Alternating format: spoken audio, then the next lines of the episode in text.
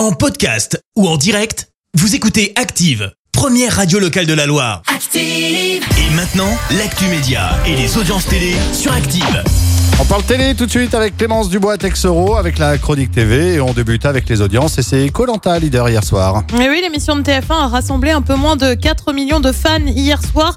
Euh, Ça représente 21% de part d'audience. Euh, Derrière, on retrouve France 3 avec le prime de Plus belle la vie.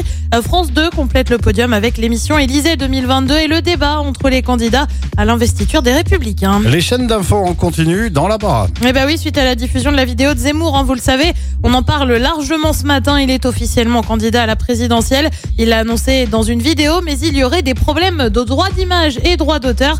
Certains ont déjà annoncé euh, le poursuivre en justice, notamment le musicien Woodkid ou encore Yann Barthès de Quotidien, euh, montré dans la vidéo.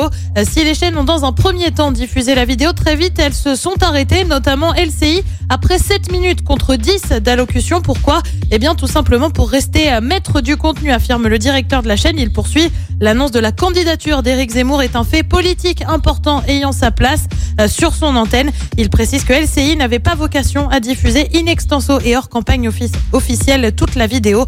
Les autres chaînes ont progressivement arrêté la diffusion également de la vidéo YouTube. Et puis, les fans de la série Ici tout commence ont peut-être été un peu déçus hier et pour cause l'épisode a tout simplement été déprogrammé sur TF1. Pourquoi? Eh bien tout simplement pour l'entrée de Joséphine Baker au Panthéon. La cérémonie a été retransmise sur la chaîne dès 17h15. La série devrait revenir ce soir. Et bien justement, qu'y a-t-il ce soir à la télé? Et bien sur TF1, c'est la série New Amsterdam sur France 2.